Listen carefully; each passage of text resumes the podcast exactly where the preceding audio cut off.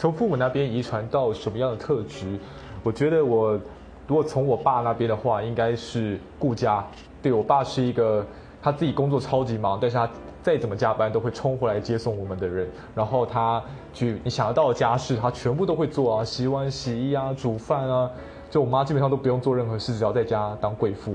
然后我觉得这一点我多多少少受到我爸的感化，所以这部分我还蛮认同，就是男生也可以做很多事情啊。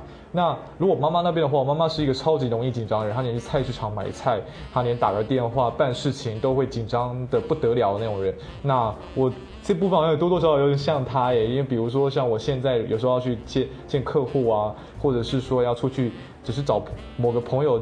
吃个饭，可能我都会出门前都会很紧张，到底有没有东西忘记等等的。但我觉得现在这这两个特质还是有些正负面的效益啦，所以还是可以自己循循序的改进。